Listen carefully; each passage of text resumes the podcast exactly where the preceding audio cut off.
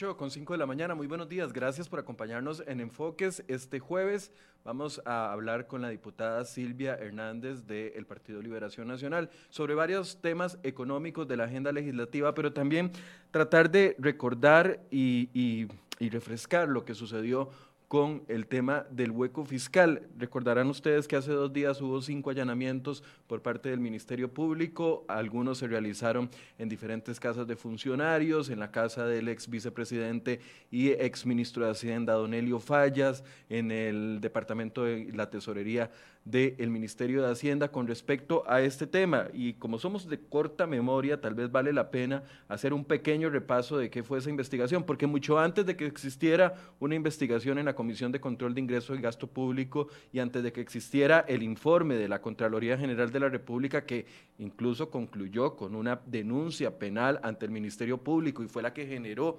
estos allanamientos contra investigados, incluyendo al expresidente Luis Guillermo Solís. Ya doña Silvia Hernández en agosto, me parece, de 2018, estaba pidiendo explicaciones sobre ese tema, recién llegados a la Asamblea Legislativa. Así que le voy a dar la bienvenida a la diputada Hernández que nos va a acompañar un rato esta mañana porque tienen sesión de plenario a las nueve, entonces tiene que retirarse unos minutos antes. Doña Silvia, buenos días, gracias por estar con nosotros. Muy buenos días, Michael, y un placer, un saludo también a todas las personas que nos acompañan el día de hoy eh, para discutir un poco sobre este tema y el quehacer legislativo. En efecto, quizás para entrar en, terreno con la discusión sobre el llamado hueco presupuestario o el faltante presupuestario, eh, me parece que es muy importante dar un breve contexto de qué significa eso y qué sucedió realmente y por qué es tan importante lo que está sucediendo. Yo empezaría como número uno lamentando lo que esto significa para la institucionalidad costarricense. No puedo dejar de pasar por alto que un allanamiento en casa presidencial, como se dio en el marco de la UPAD, y ahora un allanamiento inclusive en el Ministerio de Hacienda, por eh, presuntas violaciones a eh, lo que corresponde, no solamente con el deber de probidad, sino mucho del manejo que se ha dado en, esto, en estas instituciones democráticas emblemáticas, inclusive en momentos en los que se está discutiendo una, un proceso con el Fondo Monetario Internacional, es realmente lamentable para la institucionalidad costarricense. ¿Qué fue lo que sucedió con el faltante presupuestario? Año a año, la Asamblea Legislativa aprueba el presupuesto que corresponde al siguiente año. Por ejemplo, este año, en septiembre, el gobierno estará enviando lo que sería su último presupuesto. Pero ese presupuesto que aprobaríamos este año entraría en vigencia el próximo año, en el 2022. Eso fue lo que sucedió en la salida del gobierno, de la administración de don Luis Guillermo Solís, en donde ese presupuesto, ese último presupuesto, llevaba rubros presupuestarios que simple y sencillamente se dejaron de presupuestar. ¿En qué sentido? Por ejemplo, ya, ya fue claro y notorio con el informe que se hizo posteriormente, en donde habían subpartidas del presupuesto que se dejaron de subpresupuestar, o sea, que se presupuestaron por debajo de lo normal en un 40%, o más o menos. Habían alrededor de 40 subpartidas que tuvieron problemas de presupuestación. En aquel momento, la Asamblea Legislativa anterior, principalmente quien era la presidenta de Hacendarios, doña Paulina Ramírez, advirtió en distintos momentos, en constantes situaciones, que el presupuesto que iba para el siguiente gobierno, indistintamente de quién fuera, llevaba un faltante de recursos altamente significativo. No estábamos hablando de, de un monto menor porque querían austeridad. Estábamos hablando que después salió a la luz de 900 mil millones de colones, casi un billón de colones de faltante presupuestario. Eso pasó... Eh, Permítame aquí, bueno, pasó a lo largo de la discusión. Perdón, permítame aquí hacer una pausita para, para, ir haciendo nivelación, como me gusta a mí con estos temas que son temas tan complejos. Cuando un gobierno va a salir, y usted nos pone el ejemplo del año 2021, el próximo gobierno va a tener que trabajar a partir de mayo del 2022 con un presupuesto que hace otra gente, con otra visión, con, otro, con, otro, con otras prioridades, etcétera, etcétera. Este gobierno, para, para, para trasladarlo a la fecha actual, este gobierno, el presupuesto que presente en septiembre, tiene que ser un presupuesto para todo el año 2022, no solo hasta mayo del año 2022 cuando va a gobernar, tiene que eh, presupuestar todo el gasto hasta el 31 de diciembre del año 2022, ¿correcto? Así es. Y eso es parte de lo que se le achaca, y, usted lo ha puesto de forma eh, correcta. Los presupuestos deben ser completos, y ahí es donde está la clave.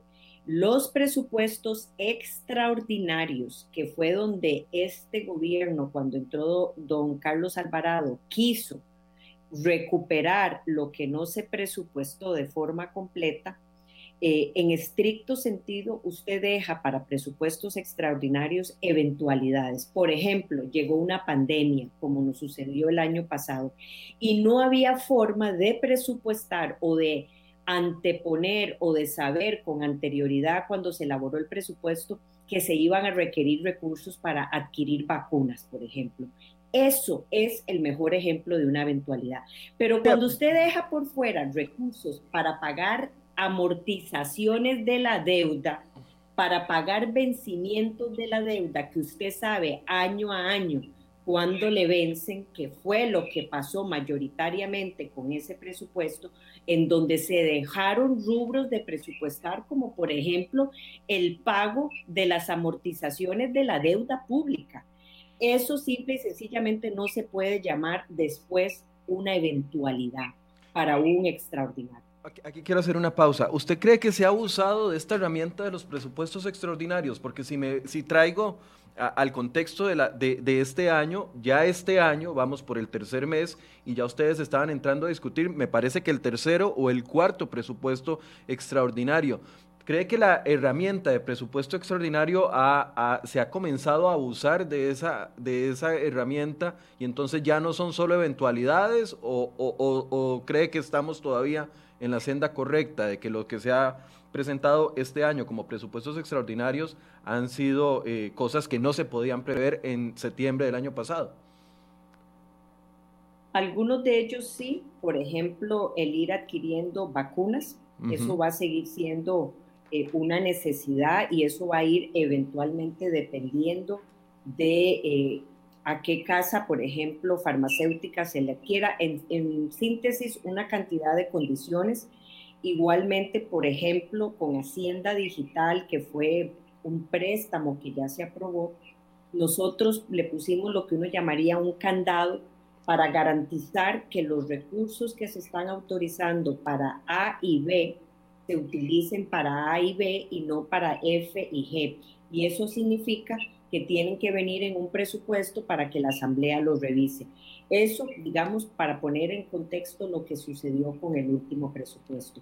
En la pregunta suya en general, no podemos olvidar en esta discusión que el gobierno de don Luis Guillermo Solís aumentó como nunca antes en el presupuesto con respecto al del año anterior un 19%.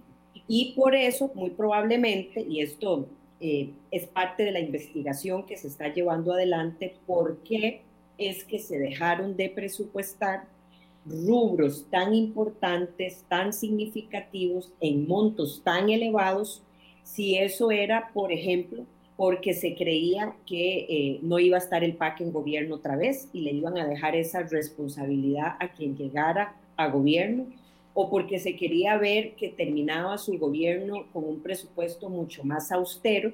Y a esto quiero llegar a la pregunta en concreto que usted nos hace, Michael. Muchísimas veces en el proceso de planificación y presupuestación hay un enorme deseo por tener una discusión sobre quién presupuesta menos, o por qué. Y no entender, por ejemplo, hacer una explicación o un enfoque mucho más amplio de si muchos de esos presupuestos deberían de responder a planificaciones plurianuales, por ejemplo, cuando usted quiere llevar una obra pública y usted año a año, por dos, tres o cuatro años, tiene que presupuestar un rubro determinado, o por el contrario, cuando las instituciones tienen temor de que la presupuestación se vuelva un castigo. ¿A qué me refiero? A que si yo no presupuesto todos los recursos, probablemente el año me den un monto, el siguiente año me den un, un monto menor y aun cuando no los ocupe, los quiero tener reservados y al final del año no me importa como institución si los gasto corriendo a cambiar la flotilla vehicular, por ejemplo, para que no me vean un porcentaje de subejecución y me quiten recursos el otro año. Entonces yo sí creo que hay un problema de fondo en el proceso de la planificación y la presupuestación, pero eso no fue lo que pasó con el faltante presupuestario. Ahí es donde quiero volver al tema que estamos explicando, que fue el faltante presupuestario. La Fiscalía eh, investiga, y lo decía en el comunicado de prensa, y también eh, en el acceso que tuvimos nosotros a la denuncia que presentó la Contraloría, de que la administración Solís incluso habla de un plan delictivo, así lo menciona la, denuncia que puso la Contraloría ante el Ministerio Público. Pero aquí es donde yo me pregunto, ¿qué ganaba la administración de Luis Guillermo Solís escondiendo de que tenía un faltante presupuestario en, o un faltante en el presupuesto del próximo año? ¿Qué ganaba con eso? Se estaba exponiendo más bien a lo que está sucediendo ahora, una investigación de la Contraloría, una investigación de la, del Ministerio Público. ¿Qué se gana o qué gana una administración escondiendo montos que tiene que pagar al año siguiente. Y aquí voy ligado al monto de los, de los bonos de Bancrédito, que es parte de este hueco fiscal, ¿correcto? Sí, bueno, yo creo que ahí en la investigación de lo que leí del informe de la Contraloría, se, están a se está llevando adelante dos temas. El que falten recursos en un presupuesto y que usted después los incluya en un presupuesto extraordinario, si se aprueba y se autoriza, no tiene, digamos, eventualmente eso, eso es parte de eh, una realidad que se puede dar, que es la forma correcta, no, porque en estricto sentido los presupuestos extraordinarios, como ya lo dijimos, corresponden a eventualidades. Que es ejemplo de una mala planificación, sí, pero si llegan a la Asamblea Legislativa y se aprueban, bueno, de alguna forma mi lectura es que ellos le dejaron el problema al siguiente gobierno para verse con un presupuesto austero. Pero ahí no está únicamente el problema. La investigación que se está dando es que no solamente faltaron recursos para temas tan importantes como pagos de la deuda, sino que además cuando tuvieron que hacer pagos de amortizaciones, lo realizaron sin la autorización legal. Y ahí es donde está el problema más grande cuando ellos creyeron que iban a realizar canjes de deuda, lo que significa es probablemente pasar pagos que yo tengo que hacer en este momento y correrlos para hacerlos en otro momento, y no lograron llevar adelante eso, tuvieron que pagar esas amortizaciones, esos compromisos,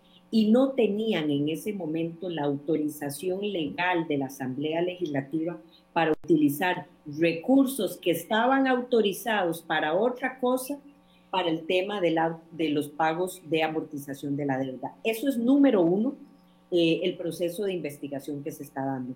El segundo está vinculado con el Bancrédito, en donde el Ministerio de Hacienda también le asignó un monto muy significativo, si no me falla la memoria, 138 mil millones de colones a salvar Bancrédito, en donde hoy se está investigando si la tesorería apostó a, una inversión, emitir bonos del gobierno, a, apoyar a un banco en donde probablemente había un riesgo muy alto de no recuperar esos dineros. Y tan fue así que después este gobierno tuvo que enviar a la Asamblea Legislativa una ley que regulara esta situación. ¿Y qué fue lo que sucedió? Que el Banco de Costa Rica adquirió, por así decirlo, a Bancrédito y le pagó esa deuda que hizo Hacienda para salvar a Bancrédito el Banco de Costa Rica. opusieron al Banco de Costa Rica a realizar eso y la Asamblea autorizó una ley en ese sentido. Entonces, aquí hay una serie de elementos que está investigando en este momento a través del informe de la Contraloría de la Fiscalía que tiene que ver con por qué se hicieron pagos sin autorización legal, por qué se intervino o se apoyó un banco, si ahí había un riesgo o no notorio, y adicionalmente, qué fue lo que sucedió en ese proceso de presupuestación que se dejaron montos muy, muy necesarios que eran evidentemente parte de un presupuesto y si se dejaron de planificar conscientes de esa realidad. E, en este punto, doña Silvia, yo sé que no es, no, no corresponde, digamos, a, a, la Asamblea Legislativa ni a un diputado, ¿verdad? Pero la gente eh, a veces no dimensiona que este tipo de actos eh, pueden configurar un delito dentro de la administración pública. Un, un, un presidente, un ministro de Hacienda, un, tesorero nacional, un viceministro de Hacienda, no puede ir más allá de lo que la ley le permite. Y la ley no permite hacer pagos, por ejemplo, de una deuda, aunque tenga y, y, sacarse el dinero de la bolsa derecha, que es para otra cosa, y utilizarlo para pagar algo que le correspondía a la bolsa izquierda. Después de esa experiencia, ¿usted cree que con la investigación que hubo en la, en la en la Comisión de Control de Ingreso y Gasto Público, el pronunciamiento de la Contraloría y, ahora el tema penal que va por aparte, se están cerrando los portillos para que estas situaciones no se den en el futuro. Yo no tengo duda de que la labor que se hizo desde la Asamblea Legislativa para evidenciar a través de la Comisión de Ingreso y Gasto lo que sucedió y ahora este proceso sienta sin duda alguna un precedente de que no puede ser posible que los procesos de presupuestación se tomen a la ligera, se tomen eh, de la forma en que se dio con este faltante presupuestario y definitivamente yo sí creo que se está generando un importante precedente, esperando desde luego las conclusiones que ahora se tienen que dar desde este proceso penal, pero ya la Asamblea Legislativa lo evidenció. Mucha de la información que estará utilizando la Fiscalía es parte del informe que la Asamblea eh, remitió como recomendación después del análisis de toda esta discusión en el marco del faltante presupuestario y eh, en los pagos sin la autorización legal por parte de la Asamblea Legislativa que se dieron eh, por una realidad. Yo, yo tengo que ser también muy objetiva, Michael. Cuando las nuevas autoridades llegaron y tenían de frente vencimientos de deuda, estábamos ante incumplir o correr a hacer el trámite con la Asamblea Legislativa. Y ahí se tomaron decisiones. A mí me parece, y quiero dejarlo muy claro, el problema detrás de esto lo tuvo la administración de Luis Guillermo Solís y, puso entre la espada y la pared a los actores de turno, a las autoridades del Ministerio de Hacienda, entiéndase, por ejemplo, la ministra Rocío Aguilar, en donde se encontró con pagos de amortizaciones, en donde simple y sencillamente no habían recursos para cumplir con esa deuda país que nos podría inclusive hacer caer en un default. Sin embargo, ahí habrá una investigación que tiene que sentar esas responsabilidades, por ejemplo, de cuándo se dieron cuenta las autoridades que no tenían recursos para cubrir la deuda y cuánto se duró para enviar a la Asamblea Legislativa el presupuesto extraordinario que le autorizara legalmente el uso de recursos para el pago de esas amortizaciones. En, esta causa, para los que me están preguntando, algunos me dicen, pero ya eso lo sabemos. Es que lo que decía al principio, a veces tenemos memoria corta y es importante repasar los temas para entender por qué es que se están generando allanamientos dos, dos años después prácticamente.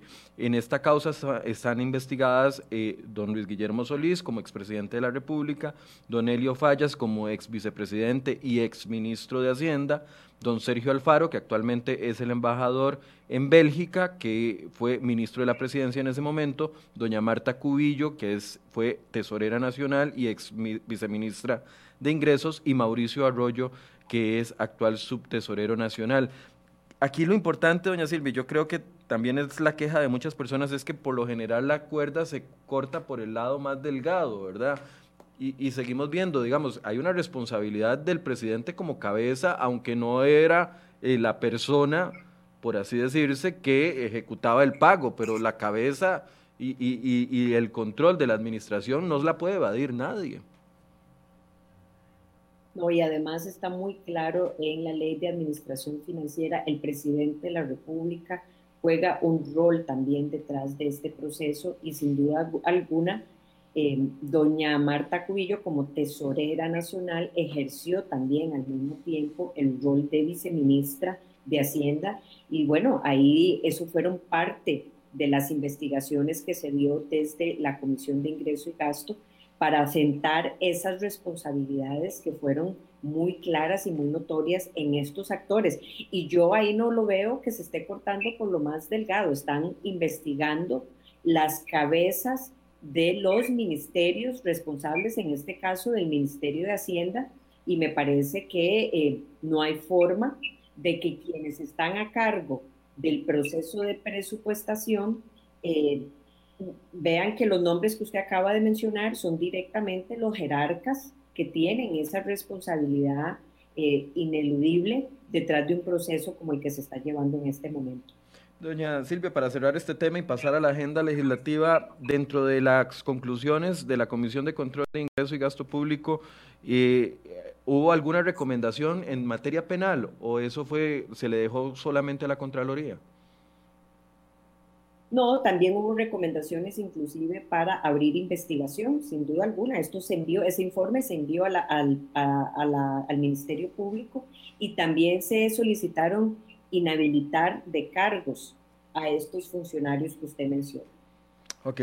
¿Cómo ve la agenda legislativa eh, en esta semana? ¿Ha sido criticado por algún sector, aplaudido por otro, que el gobierno haya desconvocado la mayoría de la agenda que había convocado en diciembre para concentrarse en tres proyectos que ya han ido saliendo y ahora viene por delante empleo público y mucha gente eh, tiene dudas con respecto a lo que vaya a suceder a partir del próximo lunes con empleo público. ¿Cómo ve usted el panorama para la ley de empleo público, sabiendo de que usted no ha estado en esa comisión donde se aprobaron mociones y no sabemos si apoya o no el actuar de los diputados de liberación que sí estaban en esas comisiones y que aprobaron, por ejemplo, la exclusión de las universidades públicas de la cobertura real de la ley, porque quedan ahí mencionadas, pero al final van a poder definir su escala salarial. Y lo mismo con las municipalidades. Y uno se pregunta, Liberación, que ha sido tan fuerte eh, en la crítica durante estos últimos años, que ha sido oposición, aprobando este tipo de mociones dentro de una comisión. Y uno se pregunta, ¿van a actuar así el resto de los diputados a la hora de discutir estos temas ya en plenario? No tres votos de diputados, sino los 17 que están incluidos ahí. ¿Cómo ve este panorama de ley de empleo público? Quizás eh, yo diría dos elementos importantes para que las personas tengan contexto de qué va a pasar a partir de la próxima semana. El día de hoy, el presidente de la Asamblea Legislativa tiene que leer una resolución que significa lo siguiente. Llegaron 352 mociones de reiteración eso, eso significa que el plenario legislativo, ahora sí, los 57 diputados y diputadas van a ser parte de este proceso, por así llamarlo. Usted bien identificaba, Michael, esto estuvo en la labor de la Comisión de Gobierno y Administración, que era el, el responsable o la comisión responsable de llevar adelante este proceso y ahora pasa al plenario legislativo y dentro de la construcción de cualquier ley hay un proceso que se, se conoce como mociones de reiteración. Llegaron ciento, eh, perdón, 352 mociones. Ayer, ayer concluyó el, el tiempo para la presentación de esas mociones y ahora se tienen que ir conociendo una por una. El presidente de la Asamblea Legislativa hoy tiene una labor muy importante que es definir, y esto se hace, digo, es, es una es una resolución que puede tener muchas vías. Por ejemplo, si hay mociones de un mismo artículo, pongamos por ejemplo mociones que tienen que ver con la rectoría de empleo público, y tienen esas mociones el mismo inciso, por ejemplo, el tema de universidades. la resolución, el presidente en esa resolución puede agruparlas y decir, que cuatro o cinco o diez mociones que son relacionadas con el mismo inciso de un mismo artículo podrían no discutirse una por una, sino discutirse solo una y votarse, eso sí, de forma individual cada una de ellas. Esto es muy importante porque esta es la estrategia de qué va a suceder Bueno, parece que doña Silvia tiene algún problema con la conexión. Mientras tratamos de reconectar con doña Silvia, que está en la Asamblea Legislativa, vamos a recordarles, efectivamente, ese es el proceso. 352 mociones que se tendrán que leer. ¿Qué han dicho algunos de los expertos? Vamos a darle tiempo, voy a ponerle aquí un mensaje a doña Silvia a ver si se puede reconectar. Permítame un momento.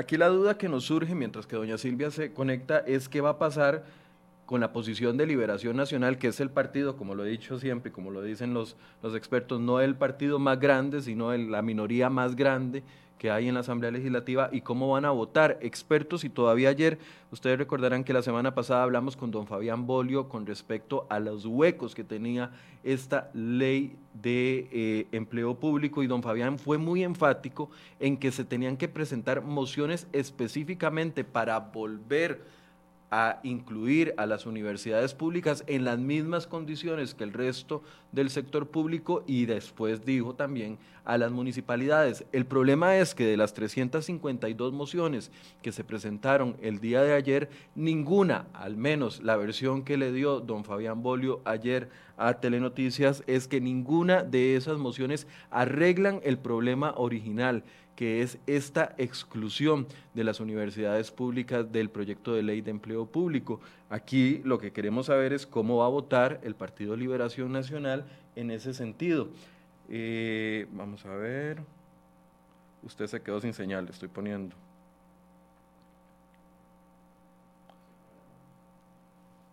¿Por qué no la llamamos Federico? Por si acaso ella tenga problemas de conexión. Aquí le voy a pasar el número. Disculpen ustedes, sabrán que en vivo puede suceder cualquier cosa.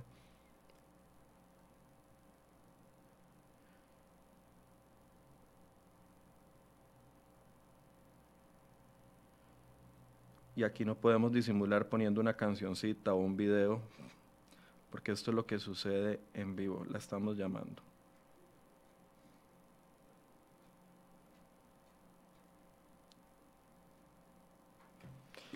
Como les decía, es ver qué posición va a asumir el Partido de Liberación Nacional con respecto a este tema, puesto que es de las mayorías o de la minoría más importante que hay en la Asamblea Legislativa. Federico, usted me indica si en algún momento. Doña Silvia, buenos días. ¿Me escucha?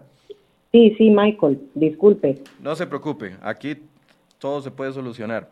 Eh, se, cortó la idea, doña Silvia, pero y voy a la, pregunta específica para, probar, aprovechar los últimos minutos que nos quedan. El, el Partido Liberación Nacional apoyó la exclusión como partido de las universidades y de, y de, los, y de las municipalidades de esta, de esta situación. Lo apoya completamente porque no vemos una moción que arregle esa situación, o usted sí la identifica. Eh, sí, nosotros, bueno, el día de ayer, ahora después de saber cuáles son las mociones que se han reiterado, eh, sigue un proceso de revisar esas mociones. Y esto no es un tema menor por lo siguiente, Michael. Cualquier diputado no puede reiterar la moción de otro diputado. Entiéndase, por ejemplo, que si hay una moción que soluciona el tema para incorporar a las universidades y esa moción, por ejemplo, es de la diputada no sé, doña Nilsen Pérez, por ejemplo, y ella decide no reiterarla, eh, no se puede conocer esa moción. Solo se pueden conocer las mociones que los diputados proponentes que pusieron en, las, en la comisión decidan reiterar. Y eso es importante, es un tema muy importante de considerar porque puede ser que haya mociones que algunos diputados decidan del todo no reiterar y tengan elementos importantes. De, por eso es que ahora entra una revisión de todas las mociones que llegaron, pero además yo le comento esto porque eso significa que antes de que ayer concluyera el día para ver las mociones que se podían presentar, el gobierno como proponente de este proyecto y en principio como el mayor interesado de este proyecto, debía de tener claro cuáles mociones solucionan los problemas que se quieren corregir y asegurarse de que esas mociones lleguen y que los diputados las reiteren. Desde la fracción de Liberación Nacional, eh, y esto solo lo digo porque ayer hubo una conversación eh, como fracción, hay un interés legítimo como acuerdo de fracción y esto le corresponderá a nuestro jefe de fracción oficializarlo. Yo puedo señalar que, eh, por lo menos desde mi lectura y a título personal, hay una moción que corrige el tema y hay un interés de la fracción de apoyar esa moción para corregir el tema de asegurarnos que las instituciones estén dentro de la ley de empleo público. Y esa sería la moción 80. ¿Y esa moción quién la está presentando, doña Silvia? Esa moción es de la diputada Jorleni León y eh, está reiterada. Ok, aquí quiero hacer una pausa porque usted acaba de decir algo muy importante. Ayer don Fabián Bolio decía en un medio nacional de que lo correcto hubiese sido de que ya que se voy a decirlo como lo pienso, ya que los diputados de Liberación que estaban en esa comisión, don David Gurzón, Luis Fernando Chacón como presidente de la comisión y el diputado Fonseca, que fueron los tres que apoyaron la moción que terminó excluyendo a las municipalidades, decía eh, don Fabián Bolio que lo correcto era que se presentara una moción para eliminar este cambio y establecer lo nuevo, pero según lo que le entiendo, eso no se podría hacer entonces con el reglamento legislativo. No, vamos a ver. Eso se puede hacer si van, si hay mociones que se presentaron en, el, en, en la comisión el primer día de mociones y el segundo día de mociones, 137, y ahora se pueden reiterar, o sea, se pueden utilizar mociones que ya se presentaron. No pueden llegar mociones nuevas, si esa es la pregunta en concreto. El ejercicio que empieza a partir del lunes por jornada doble en la mañana y en la tarde del plenario legislativo es para conocer mociones que durante los dos días que tuvo la Comisión de Gobierno y Administración para reiterar, para hacer correcciones, para incluir cosas y para quitar cosas, ahora se puedan reiterar, o sea, se puedan volver a conocer en el plenario legislativo. Aquellas que los diputados proponentes de esas mociones decidan reiterar, decidan volver a presentar para el conocimiento del plenario legislativo. Hay varias mociones desde nuestra óptica, revisando el día de ayer, que eliminan los incisos que tienen que ver, por ejemplo, con la eh, eh, no es de exclusión porque no están en el artículo de exclusión, pero que dejan una introducción tan amplísima que genera mucha ambigüedad de, por ejemplo, si las universidades quedaron excluidas o no. Esas mociones eliminan eso y eh, haría, dejaría con absoluta claridad que las universidades se siguen regiendo en materia salarial por la ley de empleo público, que es, digamos, la discusión que se ha dado. Ahí hay varias mociones, esa es la discusión que cada una de las fracciones tiene como camino y yo sí insisto que ese es, digamos, el proceso que uno esperaría el gobierno haya llevado adelante de revisar cuáles mociones que llegaron se pueden volver a presentar porque esto acabó el día de ayer, hasta ayer había tiempo para reiterarlas. A las seis de la tarde.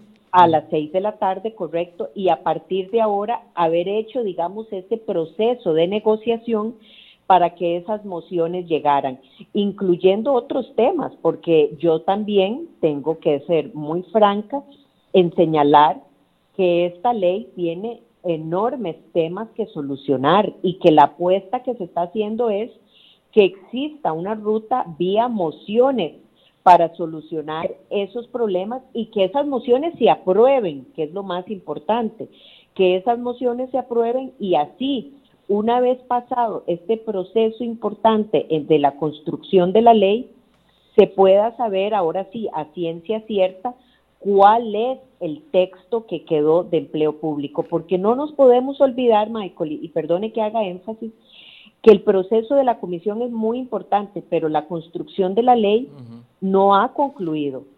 Ahora está en la parte del plenario y es uno de los procesos importantes y legítimos que tiene el proceso de construcción de una ley. Podríamos estar hablando de cómo queda la ley hasta que culmine este proceso. Pero ese es el proceso donde los demás diputados nos podemos involucrar. Ahora, el, el, yo creo que la preocupación de fondo es si se arregla con estas mociones, si la 80 efectivamente cierra cualquier portillo para que sigan autodefiniendo sus salarios en el caso de las, de las universidades. ¿Hay alguna moción que pretenda eh, volver a la misma condición a las municipalidades o en el caso de las municipalidades no, porque yo sé que Liberación tiene la mayor cantidad de municipalidades y es muy fuerte con las municipalidades. La moción 80 hace lo mismo con las universidades y con las municipalidades. La moción 79, hay varias mociones y entendemos que esas mociones fueron reiteradas, no solo es esa, la 80 lo que hace, y es una decisión que se tiene que discutir por parte de todas las fracciones, incluyendo Liberación, es que esa moción, que es una, una moción grande, digamos, por así llamarle una mega moción, incluye también temas de la rectoría de empleo público. Ahí tendremos que tomar una decisión de si se quiere mantener esa llamada rectoría compartida entre Mideplan y el servicio civil o se le va a dar la rectoría como corresponde en estricto sentido de lo que es una rectoría al Ministerio de Planificación con eh, el brazo, digamos, ejecutor que siempre ha tenido la Dirección General de Servicio Civil. Esa es una discusión que viene introducida también en la moción 80. A, diferencia de la 79, incluye también el tema de la rectoría. Y ahí es donde, por ejemplo, en el caso de Liberación Nacional, que es donde yo puedo comentar de forma general, es la discusión que la fracción tiene que dar de qué tema quiere también con la rectoría. Eh, y yo le sumaría un elemento adicional, Michael. Recordemos que en la ley de fortalecimiento de las finanzas públicas existe un capítulo explícito sobre empleo público que ya le dio la rectoría a Mideplan. Entonces, eh, por lo menos desde mi óptica personal, esos artículos nunca se derogaron en esta ley y por ende se estaría generando una enorme ambigüedad si nosotros no volvemos a la lectura de una rectoría en el Ministerio de Planificación. Y muchas personas han querido llamar a eso como un superministerio. Sí, una rectoría política. O una rectoría política, pero eso es un grave error. O sea, las rectorías han existido, existen. Ya hay ministerios que cumplen roles de rectoría en su campo de acción. Eh, creer que un ministerio que tenga la rectoría se le llama superministerio, por eso a mí me parece que ese es un error importante desde la óptica, digamos, de definición de lo que es esa rectoría. Doña Silvia. Eh, ah, bueno, termina la idea, perdón, para hacerle otra pregunta. No, eh, entonces en ello, ahí hay varios temas que pasan por la discusión de la rectoría, que pasa por los incisos que dejan una definición muy amplia de cómo, por ejemplo, se negocia la columna salarial eh, y donde en esa negociación de columnas salariales, cuál es el rol que quieren tener para que, por ejemplo, otros actores sean parte de esa negociación, como por ejemplo universidades, y esa, eso fue, digamos, lo que sucedió con las mociones que se aprobaron en la Comisión de Gobierno y Administración, que aunque no se da una exclusión directa porque no están las universidades excluidas en el artículo 2 y 3, lo cierto del caso es que esos incisos que se introdujeron en moción generaban una ambigüedad que después, si por ejemplo un actor no está de acuerdo con la columna salarial que propone, por ejemplo, el ministerio rector, ¿cómo se solucionaba eso? y eso podría llevar a la amplitud de la moción el ir a la vía, al contencioso, y quedar en una gran indefinición de aplicación de la ley de empleo público. Yo creo que esa es la preocupación genuina que hay o que existió cuando se aprobó esa moción y es parte de los análisis que nosotros estamos haciendo de las mociones que están llegando para que haya claridad de que los actores están dentro de la ley de empleo público y no haya, digamos, un espacio de interpretación distinta. Ok, si yo me dejo llevar por los comentarios que estoy leyendo de muchas de las personas que nos están viendo, reclaman si los unifico, como van a unificar las mociones y los unifico en uno solo para tratar de explicar, hay un alto nivel de molestia y de desconfianza con Liberación Nacional, aunque la gente entiende de que la responsabilidad es del gobierno, porque debería ser el principal eh, el principal interesado en que todos queden dentro de la ley de empleo público, la gente pone, por ejemplo, Rod Draven, que pone qué confianza se puede tener en el Partido Liberación Nacional cuando dicen una cosa y en la comisión hacen lo contrario. Eh, Liberación, el PUS y el PAC son una vergüenza nacional, a todos a todos hay que castigarlos, dice otra persona. Eh, otras personas están diciendo, hay un doble discurso porque dicen que están eh, interesados en eso, pero también les interesa mantener a las municipalidades excluidas porque es su capital para las próximas elecciones. Hay gente que piensa de que hubo un compadrazgo por parte de Liberación Nacional en las posiciones que, que, mantuvieron, y repito, los diputados Fonseca, Chacón y el diputado eh, Gurzón a la hora de votar estas mociones. ¿Cómo, le responde usted a esa gente que siente de que hay un doble discurso y un compadrazgo por parte de Liberación al haber permitido excluir de la parte que nos importaba, que era el control de los salarios, a las universidades y a las municipalidades. ¿Cómo le responde a, esa gente que está siendo muy crítica con ustedes como partido y que no y, que lo ven como, como partido completo, no como, como una posición de uno, dos o tres diputados? Primero, el proceso de la ley no ha terminado y yo, eso no es un tema menor, eso tiene que quedar muy claro. ¿Y qué significa? Si esto se estuviera votando en primer debate a partir del día, del día lunes y no hay claridad de qué está quedando en ese texto, Michael, y a las señoras y señores que han manifestado eso, yo diría que esa historia podría tener esos elementos, pero eso no es así. Y yo quiero ser muy categórica, eso no es así.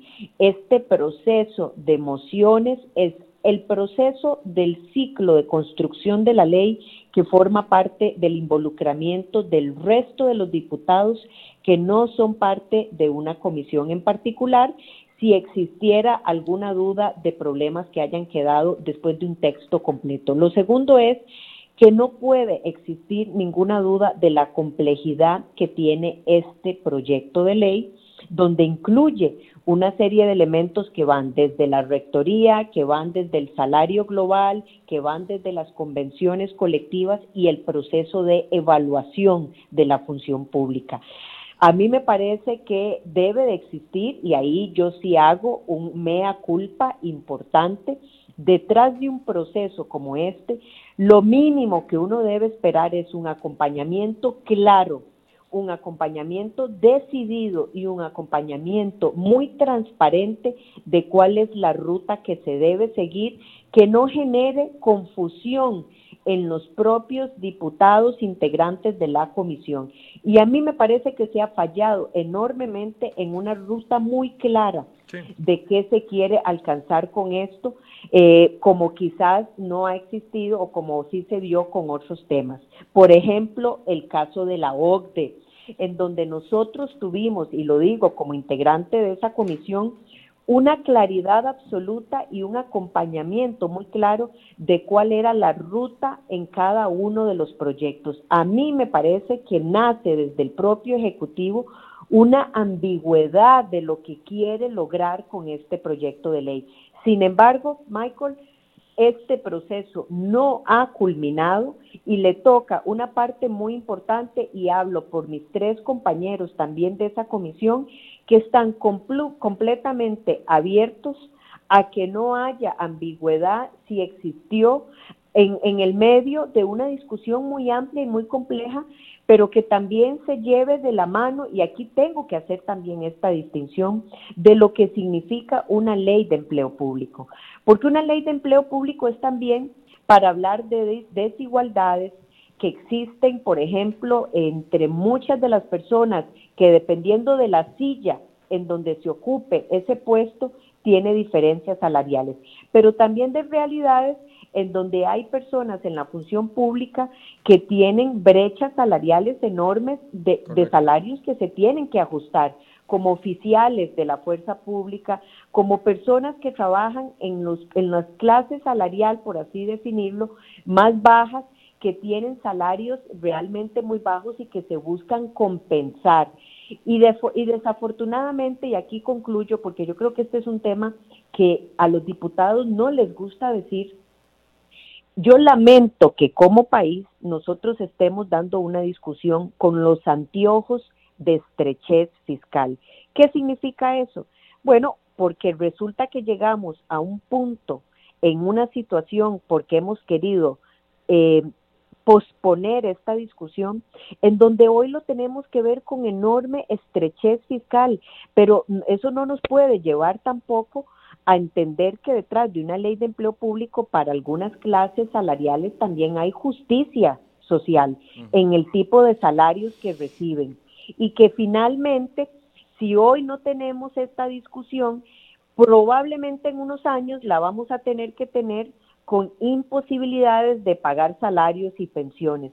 Y la estrechez fiscal nos puede poner los anteojos aún más limitantes en discusiones tan complejas país, porque esto no solamente se trata de tener una discusión de bajar el gasto público, se trata también de acompañar a, a cerrar brechas de desigualdad salarial y de hacer justicia salarial en muchas de esas clases. Y eso yo lo comprendo así claramente desde el día uno y por eso es tan importante tener una discusión en donde todos los sectores, todos los sectores, incluyendo universidades y municipalidades, podamos entrar en esa definición de cómo arreglar el problema que tenemos de disparidades salariales que se tiene que arreglar. Y ese es el objetivo de la ley de empleo público. Vamos a ver qué sucede en los próximos, en el próximo lunes cuando comiencen a darse estas discusiones. Eh, son las 8 y 51, doña Silvia se tiene que retirar. El próximo lunes vamos a abrir otro espacio ya con otros diputados para abordar este tema. Eh, no sé si quiere hacer una conclusión breve, doña Silvia. Sí, yo quisiera de forma muy muy general, muy amplia, señalar que, por ejemplo, ¿qué, es la expectativa, Michael? Eh, nosotros con el ejemplo de la reforma fiscal, que fue un proceso arduo, uno puede creer que por días, sin que se hayan, sin que se den grandes recesos por rompimiento de quórum, porque eso es muy importante, se pueden ver aproximadamente 100 mociones por día. Entonces, eso le puede vislumbrar a los medios de comunicación como ustedes y a las personas que están siguiendo este tema cuál sería, digamos, la expectativa de la próxima semana donde la Asamblea Legislativa va a sesionar mañana y tarde, el día entero, va a haber solo un receso al mediodía para almorzar, pero tenemos sesión desde las 9 y 15 hasta las 6 de la tarde para ver mociones de empleo público. Si se presentaron 352 mociones y aproximadamente, dependiendo de los recesos, dependiendo del rompimiento de quórum, de cómo sea la fluidez de esas sesiones, uno podría ver un importante número de mociones y creer que dependiendo de esa ruta, el día jueves hayamos concluido con el conocimiento de esas mociones y ahí finalmente nos podemos sentar, Michael, a decir qué quedó de ese texto de empleo público para enviar a consultar a la sala.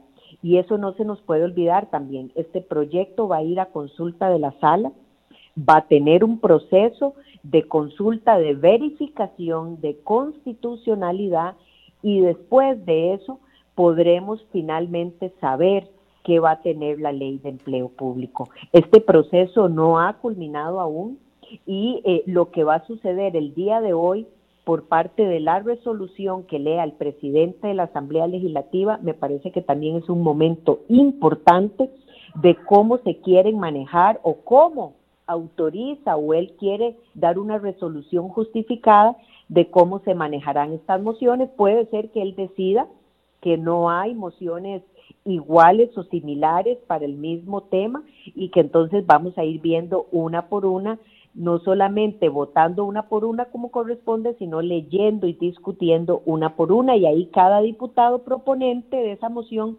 tendrá cinco minutos y si se acepta la moción, se puede discutir hasta por 15 minutos.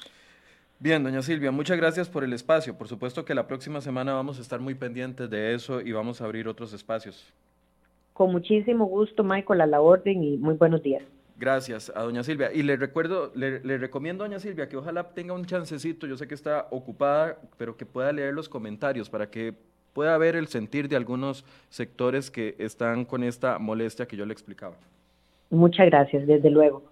Y, y, muy bueno, gracias, doña Silvia. Les decía que ella se tiene que retirar. Y, por supuesto que entiendo, entiendo a todas las personas que nos están eh, poniendo mensajes. Esteban Quiroz dice, no respondió, ese tema era fundamental. Roy Cruz dice, nada nuevo, toda la vida ha sido un doble discurso y doble cara solo velan por los propios intereses y no los de la ciudadanía.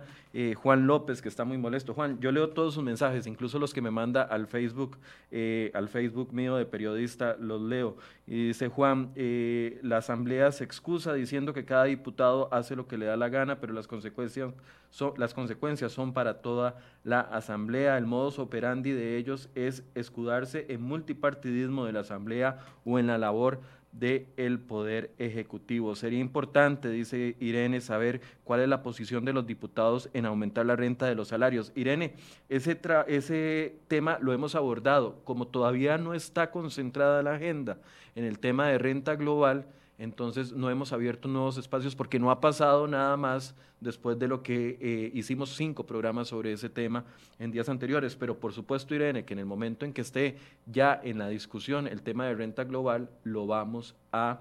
Eh, lo, vamos a, reiterar. Otra persona me dice, ¿por qué no invitan a un abogado constitucionalista cuando hay un diputado para que pueda haber una contraparte? Voy a tomar el consejo. El lunes tenemos ya confirmados dos diputados, uno que opina que la ley de empleo público se puede arreglar en las discusiones que se van a dar la otra semana y otro que opina que no se puede arreglar definitivamente. Voy a invitar entonces a un tercero, siguiendo el consejo que ustedes me dan, eh, a un abogado constitucionalista a ver si alguno nos puede acompañar para que sea un tercero que dé alguna de las posiciones. Euclides Hernández dice, Michael, mucha gente no entiende cómo es el proceso de construcción de una ley y también mucha gente desconoce cuáles son las funciones de los legisladores de la Asamblea Legislativa. No es judicial, no es una gestión, no es una gestión de es una gestión de política pública. Dice Eddie, no nos interesa que se eche flores, dice Don Eddie queremos saber lo que hicieron y no y por qué no lo hicieron. Son muchos de los comentarios que nos han llegado hoy. Y les decía, yo entiendo el mensaje porque yo también me sentí de la misma forma. Les recuerdo, dos o tres días antes de que eh, se aprobara en comisión esta moción con el apoyo de tres diputados de liberación que han mantenido el discurso de que a las universidades hay que ponerle límite y no actuaron de esa forma al aprobar esta moción. Tres días antes estuvo aquí Luis Fernando Chacón. Y por eso lo, puedo mencionar, porque ustedes pueden ver el video. Luis Fernando Chacón dijo miles de ocasiones en esa hora, porque lo reiteró 1800 veces, de que no iba a haber nadie excluido y tres días votó, tres días después votó la moción. Por eso yo entiendo cuando ustedes son tan críticos con el tema. Sí, vamos a llamar, Kep González me dice, llame al jefe de fracción del PLN, lo vamos a hacer también.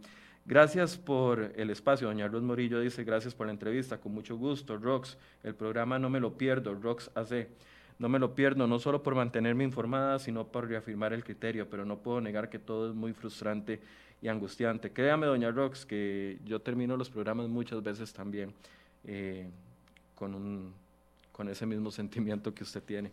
Mañana vamos a hablar también de este tema, vamos a hablar de la posición que tiene un economista con respecto a este tema, así que los invito a que se conecten con nosotros después de las 8 de la mañana el día de mañana. Muy buenos días, gracias por su compañía.